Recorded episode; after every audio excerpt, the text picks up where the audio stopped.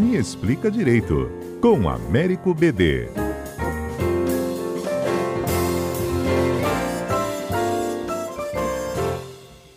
Bom, há pouco eu conversava com o governador do estado, Renato Casagrande, falando sobre é, o momento da pandemia que a gente está vivendo, né? Nos próximos dias a gente completa um ano, inclusive, do decreto estadual de pandemia. É, há uma discussão imensa se os governadores poderiam ou não é, comprar vacinas, mesmo tendo um plano nacional de imunização. Houve aquela autorização do, do, do, Supremo sobre isso. E ontem também a Câmara aprovou, está indo para o Senado, essa autorização, não só para governadores, como também para as clínicas particulares. BD, chamo você aqui para nos ajudar a entender. Bom dia, Fernanda. Bom dia, ouvintes.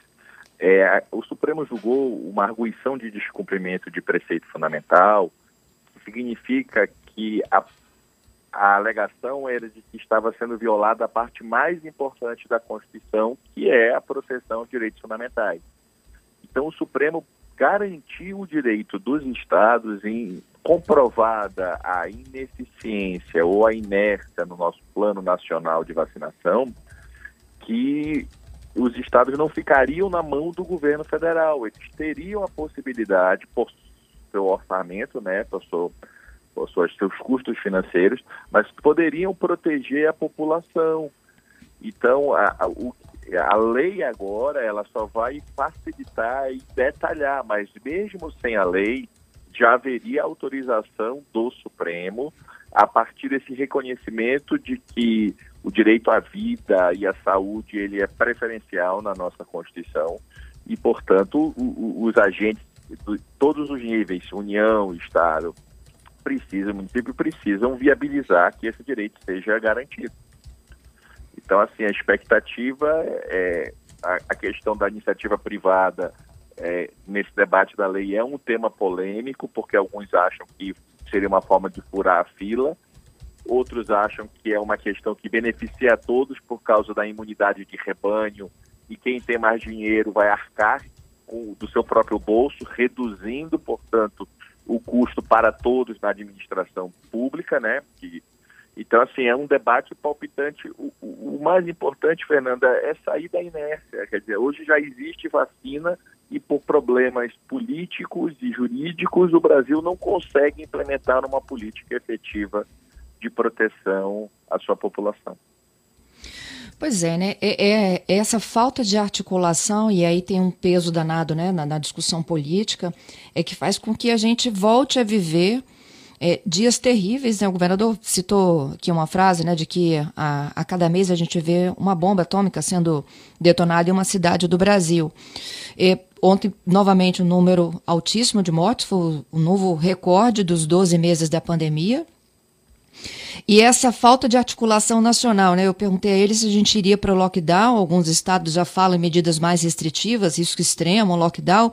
E ele disse que a gente não tem essa coordenação nacional para poder nem mesmo propor medi uma medida conjunta.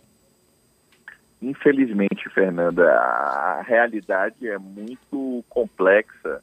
O, o Zaffaroni tem uma frase muito importante que fala o seguinte: a impossibilidade do ideal não legitima a perversão do real.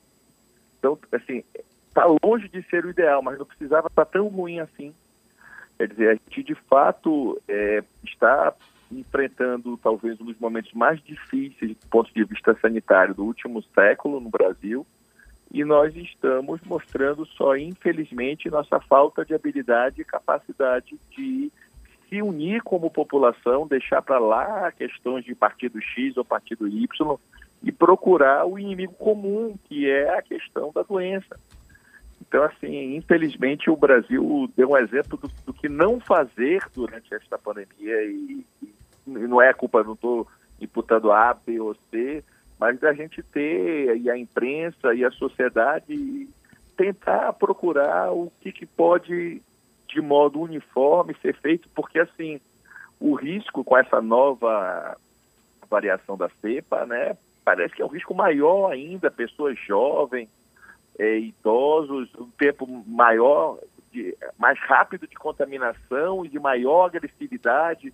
Então a gente precisa, de fato, nos unir e tentar, de algum modo, melhorar essa condição. Se não vamos conseguir o ideal, era preciso que, de fato, isso fosse é, tentar ser racionalmente tratado. E o que, o que, se vê na prática é um tratamento mais, infelizmente, político do que é, jurídico e mesmo humanitário. Entendido. Agora, BD, o, o que, que prevalece, o Supremo ou a Câmara, o Congresso? É, é, na verdade, é uma questão de coordenação. Em tese, pode prevalecer ambos. Né? O que eu, até pelo que está sendo votado, não há uma exclusão, não há uma colisão total entre o que a Câmara está fazendo e o que o Supremo decidiu. Então, assim, a, a, a, Câmara pode criar novas frentes. Me parece que no atual momento, quanto mais pessoas legitimadas, entidade pública, privada, mais energia, sinergia e recursos garantam uma vacinação mais rápida, célere e eficaz, melhor. Então, acho que, como o Supremo já decidiu uma vez, mais do que a questão formal, o que importa aí é material, é o resultado, é a maior proteção à vida das pessoas. Tá certo. BD, te agradeço, viu, pela sua Obrigado, participação Fernando. aqui conosco.